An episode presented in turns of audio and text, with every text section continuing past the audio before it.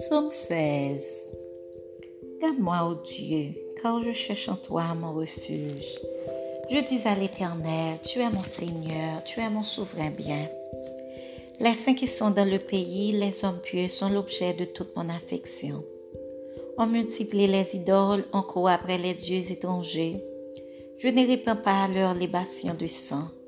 Je ne mets pas leur nom sur mes lèvres.